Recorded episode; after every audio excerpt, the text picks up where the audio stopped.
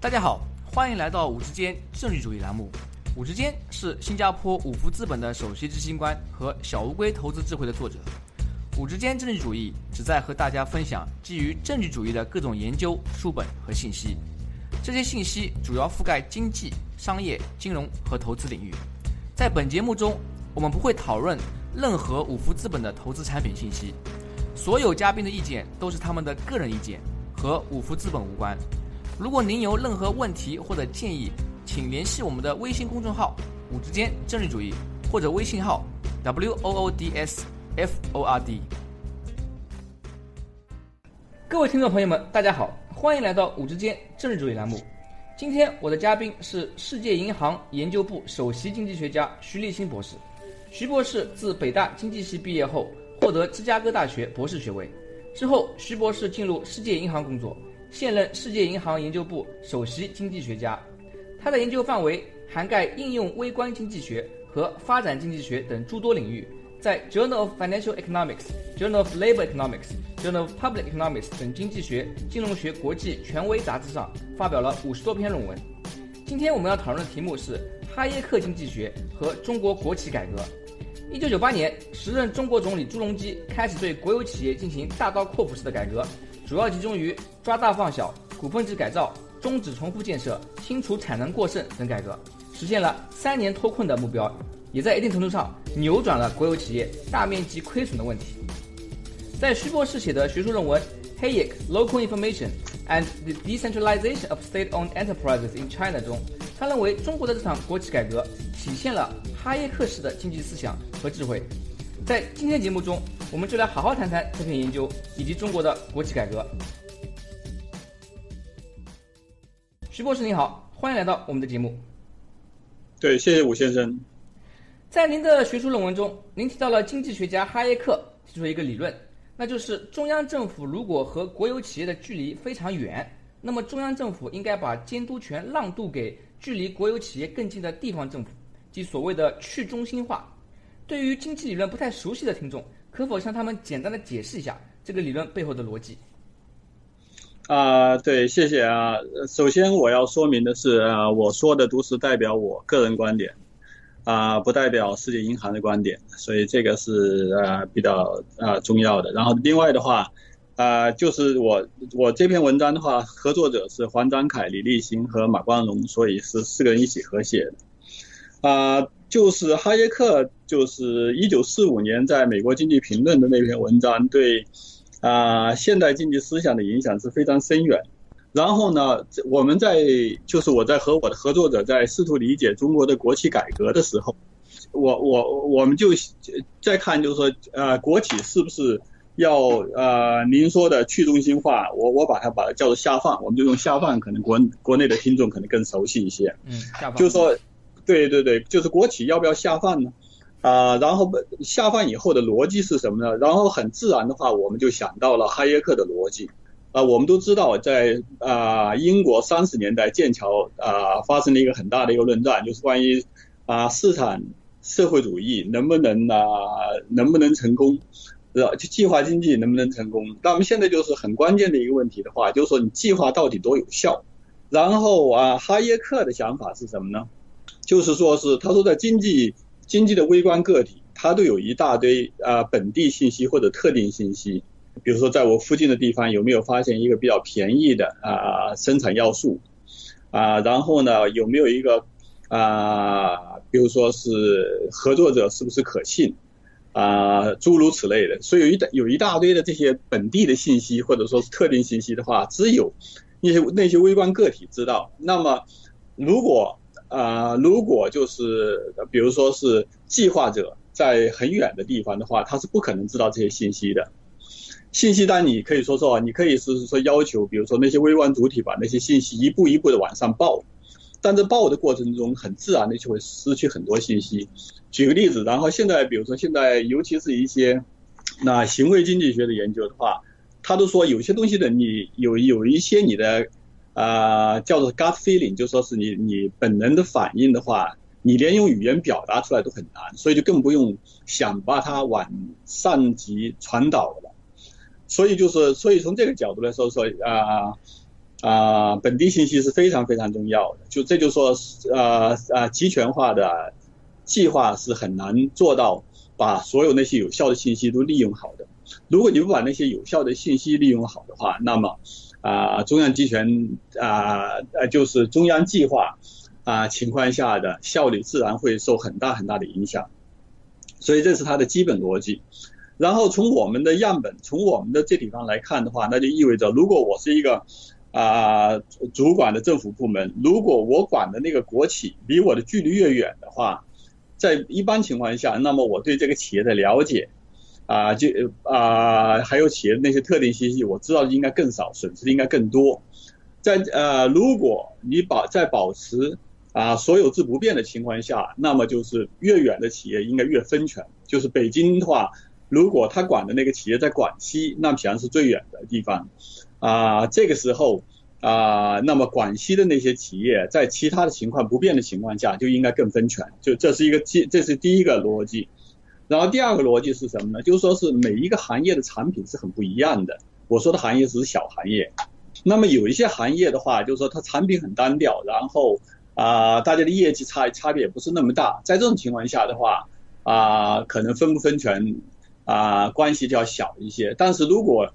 一个行业如果信息特定信息特别重要，然后企业的那个业绩啊差别也越大的话，啊，这个时候分权可能就变得更重要了。所以就说信息越不对称，那么就是距离对于分权的影响应该更重要。基本，所以哈耶克啊啊假说的基本逻辑主要是这两个预测。然后另外有一点的话，就说是我我我要指出的话，就是在我们那篇文章中的话，我们还提到另外一个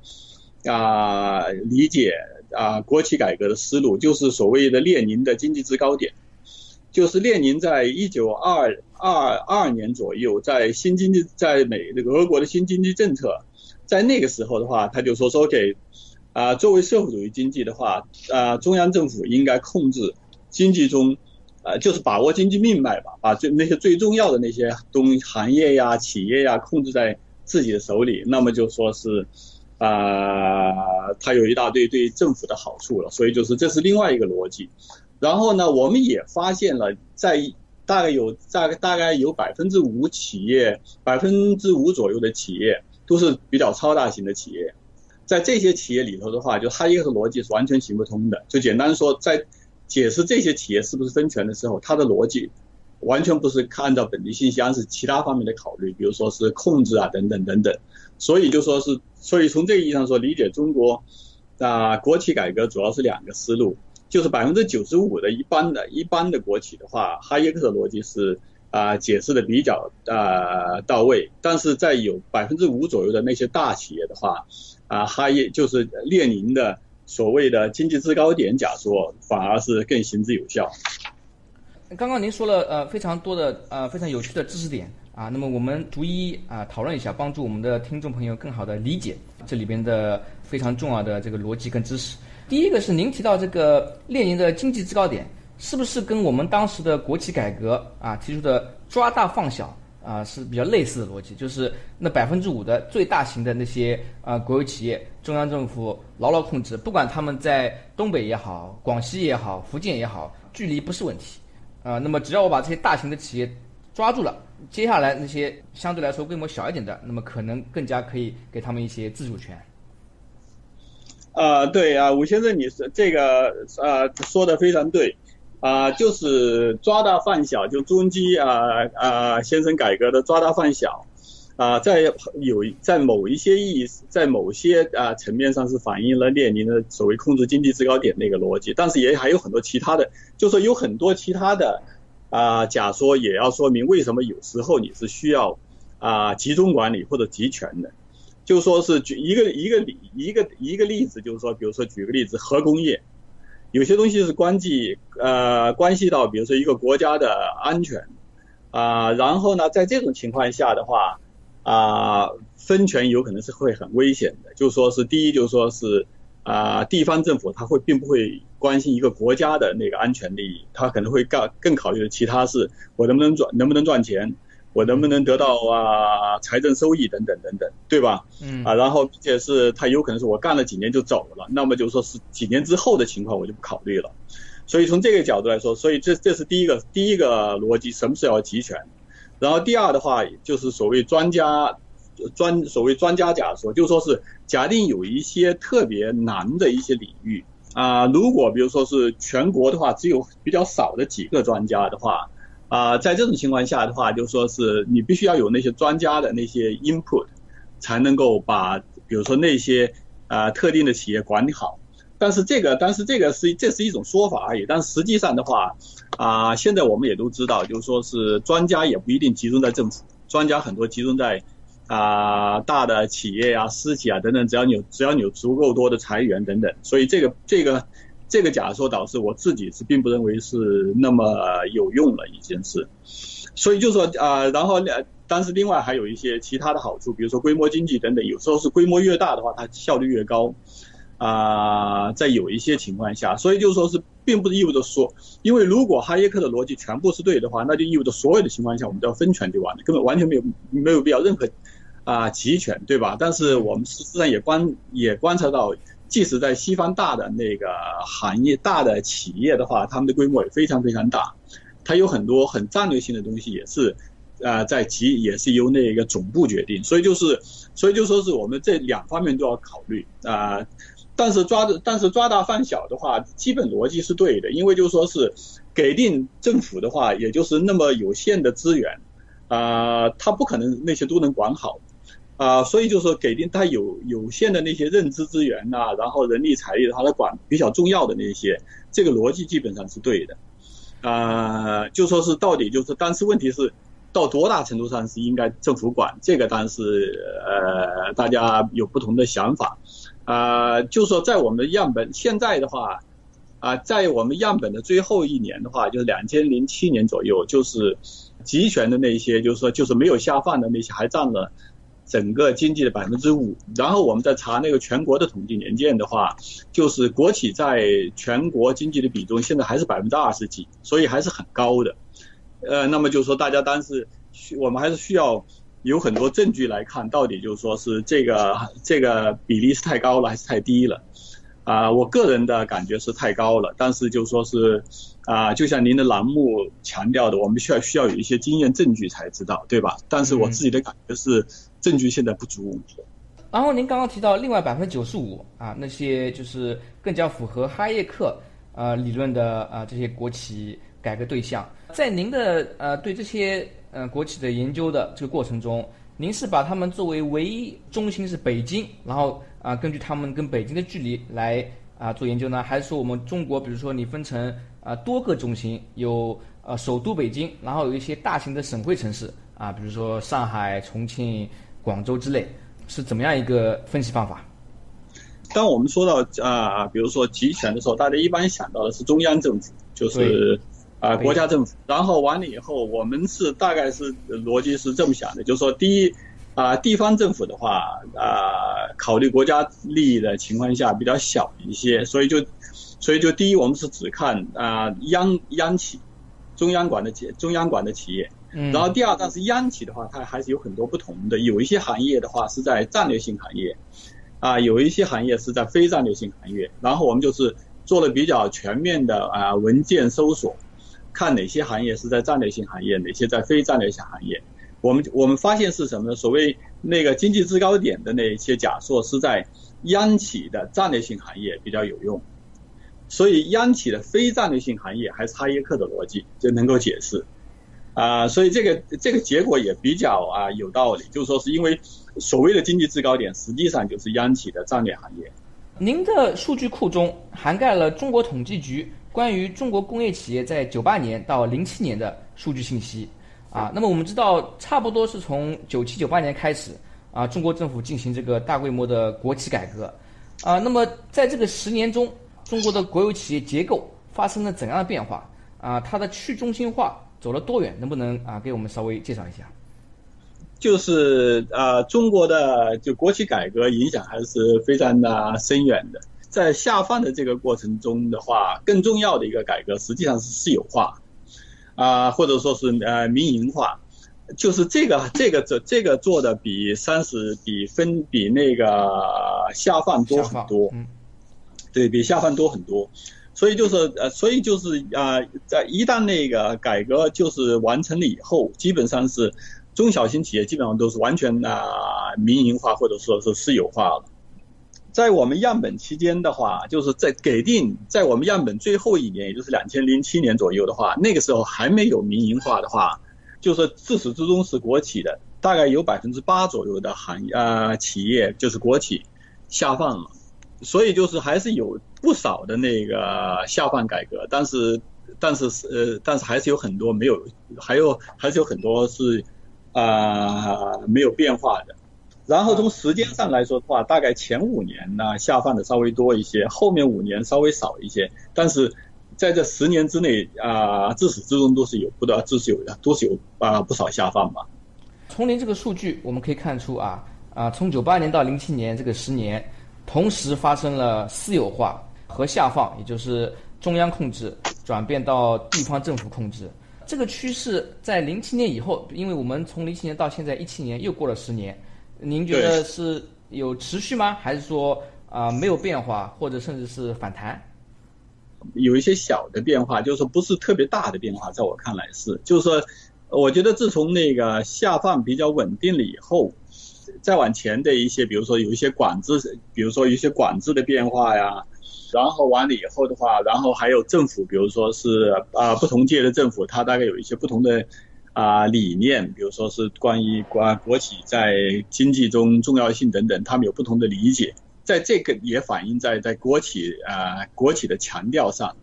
啊，所以从这个角度来说是啊是有一些。变化的，但我自己的感觉是在下放改革这个完成了以后，从最根本、最根本的角度来说，变化不是太大。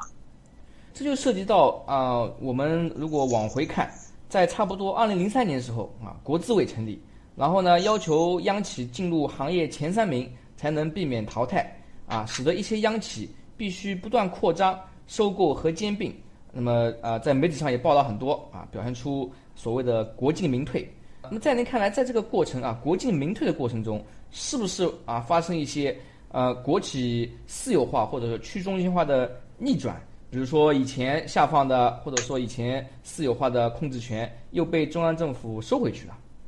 对这方面的话，呃是有有一些，比如说在我们的样本之中的话，我们也呃仔细看了，然后有没有比如说逆转的情况，就说是有一些。啊，分权了，对吧？嗯。然后或者下放了，然后后来又重新集权又上收的。我们发现，在整个呃，在整个样本里头的话，上收的比例大概是百分之二。嗯。啊，下我们说了下放的比例大概百分之八，然后上收的比例是百分之二。然后呢，上收的逻辑，包即使上收的逻辑，我们发现都跟哈耶克的假说有关系。因为上收的情况下是 OK，现在就等于是我这个国企。管我的这个国企的话是上级领导，对吧？上级主管部门，如果上级主管部门离这个国企距离越近的话，他就越容易上收。就说其其他情况一样的情况下，如果我上级管上级呃单位离这个国企越近的话，那么我知道的本地信息更多，但它的那个系数是更小的，所以它那个就是哈耶克那个理论的逻辑，在上收的情况下。就要弱一些，在解释上收的情况下，因为上收的话，显然还有其他的逻辑，比如说是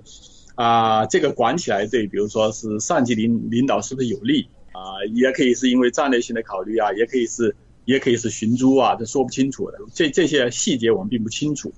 但就说是显然是上收还有上收啊独特的逻辑，跟下放不完全是一回事儿。我从我这个啊地方，我来帮助听众朋友们理解一下。啊，在您看到这个百分之八下放企业中呢，基本上就存在这个企业离北京越远啊，他们被下放的这个概率越高。然后呢，后来回到那个百分之二，呃，被上收的这些企业中呢，企业离北京越近啊，他们被上收的概率也越高。当然系数不一样，但是大致是这个关系。对，您总结的非常好。对。啊，现在我们回过头来看啊，从九八年到现在差不多二十年，您觉得中国国企？下放改革啊，是否达到了一开始预期的目标啊？算不算成功？我自己的感觉是，成功是成功的啊，因素是很大的啊，但是还是有很多不足啊。成功在哪呢？就是第一，想是啊，原来国有企业的那个总摊子是很大的，啊，民营化、私有化等等等等以后，第一是政府的那个财政负担是明显下降很多了，对吧？嗯。啊，我们也都知道，中国的财政状况在最近的十多年、二十年内好好转很多，跟这个国企改革啊显然是功功不可没的，因为。啊，因为我们研究也发现，如果企业的业绩越不好的话，越容易被被下放等等等等，就是被改制私私有化应该是一样的，应该是逻辑上更强。所以这种情况下，他第一是他把包袱给甩出去了，然后并且完了以后啊，这些企业的话啊，如果破产的话，那说明它本来无效，这也是对的啊。然后呢，就说是如果能够接着经营下去的话，显然是一般情况下啊私有化。对于解决激励问、激励机制啊等等等等，应该是好处是更大的，啊，所以所以这从这个角度说，把整个经济弄得好很多，这是毫无毫无疑问的。但是现在问题是有没有可能是并不彻底的？我个人以为是不彻底的，因为现在第一，你还有百分之二十多的国企在在全世界还是最大的几个国家之一，从比例上角度来说，对吧？啊，然后呢，再举个例子，您说的那个两千零三年的，比如说国资委的改，那改那个管制，必须是这个行业的前三名，对吧？嗯。啊，这个这个也不一定是对的呀，就说是那么就是完了以后啊，给定这些企业它融资又比较容易，它就是可以很盲目的把这个规模做得很大，但资本的效率非常低，这个对全啊中国整个行经济的效，这整个中国整个经济的效率啊等等。啊是没有好处的。另外的话，给定就说是我要我就要把我自己做的特别大的话，那么我就有很强、很强的自动的啊垄断的倾向。我就是试图啊防止别呃别的，比如说竞争者出现啊，或者说是跟他能够足够跟他竞争啊等等等等。所以有一些反竞争的效果。所以从这些角度来说，是有一些管制，在我看来是不合理的。这是不是啊？就让我想到，嗯，另外一位经济学家毛宇士啊，他说过，哈耶克经济学对中国最大的启示就是必须破除计划经济残余啊。那么，如果我们顺着刚刚您提到的啊，这个哈耶克提倡的市场经济、自由经济这个理论啊，往这个逻辑呃往下走的话，我们是不是在国企改革上下面还需要进一步呃深化改革？啊，毛先生啊说的显然是对的啊啊，但是就说是这这这个说法还是有点太笼统了。就说是从我的角度来说的话，我觉得可以从几个方面来考虑这个问题。就是说，第一，就是说如果有有有一些，比如说企业跟行业，就是在国企管制范围之内，如果国家并不能做得更好，就应该考虑把它变得民营化或者私有化。啊，这样能够彻底解决激励机制的问题，对吧？啊，也能够导致，比如说啊，寻租机会的下降等等等等。所以这这个这一点是很重要，这是第一。然后第二是增加啊市场竞争。这个竞这个，我和我的一个合作者李伟曾经写过一篇文章，就是看全世界电讯行业，这不是中国的数据，全世界的数据，电讯行业的那个啊私有化和竞争。我们发现是什么呢？就是说，对于啊，对于我们关心的那些关键的，比如说是效效益方面的测度来说的话，即使不私有化，竞争足够上升的话，对业绩的影响也是很也是很正面的。私有化本身对业绩的啊东西也很正面的。但是如果一个国家同时又私有化又竞争的话，他们业绩又会翻一倍。所以就说两者有互补性。你光有光有竞争的话，本身是也有足够多的好处；你光私有化本身也有足够多的好处。但是你要把两者弄到一起的话，它会好处更大。所以就所以从这个角度来说的，就呃我们也都知道，就说是有时候啊要不要改革，并不完全是一个效率的问题，还有一个政治经济的问题啊。比如说是大家愿政府愿不愿意改，比如说是不是利益集团的话能够牵制改革，然后诸诸如此类的。所以就是说，很大的一个方面的话，我们我我觉得我们也应该很强调竞争的重重重要性。所以举个例子，就是说是我们刚才说的，要求必须是前三名那个东西，显然是具有反竞争的效果。啊，这这个本身就是不好。啊，所以第二点要强调竞争。然后竞争的话，并且竞争的质量是不一样的。你是从国企跟你竞争，还是跟民营企业跟你竞争，还是很不一样的。民营企业的话，它激啊激励机制更强。然后完了以后它也更灵活等等，所以那些竞争的质量会更高。所以就说是，即使说是竞争，我们还有说不同类型的竞争，对吧？嗯，然后再假定，就即使说你说我也我也不增加竞争，我也不私有化，那么就说是国企改革，我们还也还能做得更好一些呀。比如说是关于管制。啊，你的呃国有企业的那个经理人的话，到底是职业经理人呢，还是政治官员，对吧？啊，然后他们那个任免的程序是怎么回事，对吧？他们怎么样考核他们的业绩等等等等，就是这方面好多东西也也都能够做得更好一些。我自己，所以就说主要从三方面，一个是啊该私有该私有化的私有化，该民营化的民营化，然后第二啊增加竞争，尤其是。啊，允许民营民营企业的啊进入啊在一些关键行业了，这样的话就是也允许给他们一些啊公平的平台，让他们来竞争。然后另外就是改革对国有啊企业的管制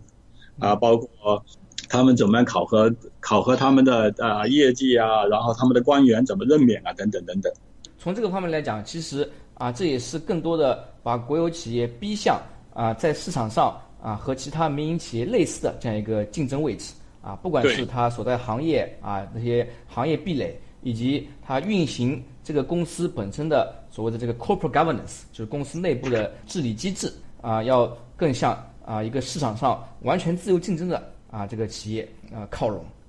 当我们说到哈耶克时候啊，有一个几乎绕不开的话题，就是哈耶克的死对头凯恩斯啊，那么。在这方面，经济学家啊，我相信很多人嗯就对这个并不陌生，对吧？那么我我在回顾啊，我们过去的比如说啊十年、二十年这些经济政策啊，像您说的，在国企改革的时候，它体现了很多哈耶克的思想跟智慧。但是呢，我们如果看其他一些政府行为，比如说我们零八年推出的啊四万亿财政刺激，好像又有更多的这个凯恩斯的啊经济思想跟智慧。那么在您看来啊，我们。这两方面的这个经济政策，他们之间有没有冲突的地方？呃，对，您这个说的非常好，这也是我想呢，比如说你，就说想跟大家分享的呃最后的一个想法，就说是，就是在经济学啊，比如说最近一两百年或者两三百年的发展中，实际上是有一些啊思想的巨头，啊，这帮巨头的影呃对对我们的影响上是最大的，就是包括哈耶克呀，啊，弗里德曼啊。然后米塞斯啊、凯恩斯啊等等等等，对吧？萨缪尔逊啊等等，科斯等。如果从那个以世纪的角度，就说是以世纪为单位来，时间是最好的证明，对吧？就是关于一个思想是对还是错的。从一个以世纪为单位来说的话，我认为，我个人以为是哈耶克实际上是胜了凯恩斯啊，因为就说是整个计划经济的啊。这从总体上的那个衰退，因为他们最关键的论论点就是关，实际上是一在某种程度是关于计划经济的成败。还是更考虑，当然还考虑另外一个，就是说资本主义呃市场制度的话，能不能避免大萧条？大萧条是很大的一个起点，就是关于啊资本主义制度到底是好还是坏？从控制经济危机的角度来说的话，我觉得呃宏观系统。在呃这个宏观系统包包括它的有一些设计的话是还是有很多很得益于凯恩斯的一些想法的，啊就说是但是不管怎么着宏观调控的能力是远远啊胜于比如说是二十世纪上半叶，所以这方面进步是很大的，呃然后呢大家对计划经济总体来说的信心是越来越下降，我认为这个这个的话是完完全全归功于啊哈耶克啊弗里德曼啊米塞斯这些人。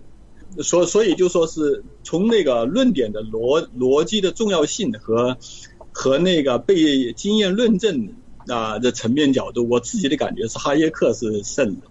啊，但是凯恩斯有一些很重要的观念也是非常非常重要的，并不是并不是错的。比如说在危机的时候啊，如果大家都没有信心的话，那么就比如说政府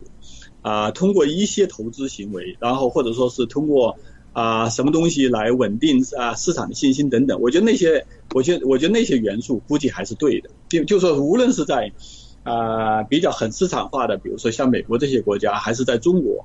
一旦出了危机以后，很自然的还是政府要做。无论是你说是号称是自市场自由主义者，你还是想到政府开始用政府这个啊杠杆来调节。美国也是一样的。所以从这个角度，肯定就是还是还是有一些东西的话是留下来了。对于我们来说啊，从这个呃解读政府的公共政策角度，我们可以看到，事实上啊，在不同时期啊，哈耶克和凯恩斯他们倡导的这个经济思想呢，都有其独特的价值。就像您说的，大致来讲，我们越来越多人嗯觉得市场经济的计划经济的弊端啊，然后呢啊看到市场经济带来好处，但是呢，特别在危机时候啊，像美国也有一些经济学家保罗克鲁格曼啊，他们就大力倡导说应该。啊，从凯恩斯那里啊学到更多的经验教训，该出手时就出手啊，需要政府站出来填补啊这个市场中嗯私营经济体他们无法填补的啊这样一些空白。谢谢收听五之间政治主义频道。